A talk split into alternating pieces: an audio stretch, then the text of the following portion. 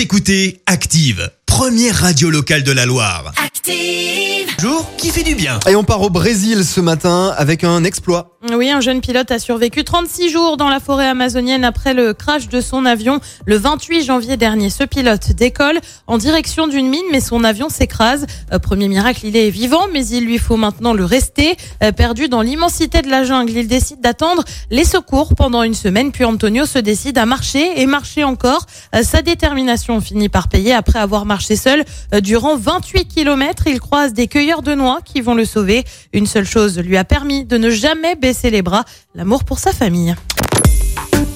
Écoutez Active en HD sur votre smartphone, dans la Loire, la Haute-Loire et partout en France, sur activeradio.com.